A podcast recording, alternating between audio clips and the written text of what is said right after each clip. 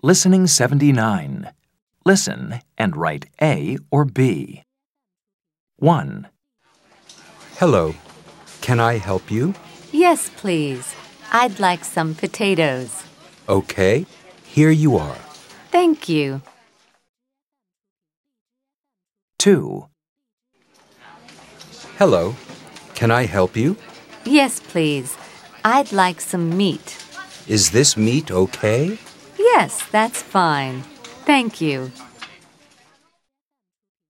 3, Hello. What would you like? I'd like a melon, please. Would you like this one? Yes, please. It looks very nice.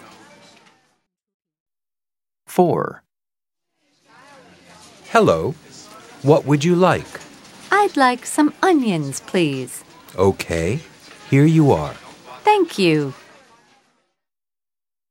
5, Hello. Can I help you? Oh, yes. I'd like a lemon, please. Okay. Here you are. Thank you. 6, What would you like? I'd like some bread, please. This bread is very nice. Would you like it? Yes. Thank you very much.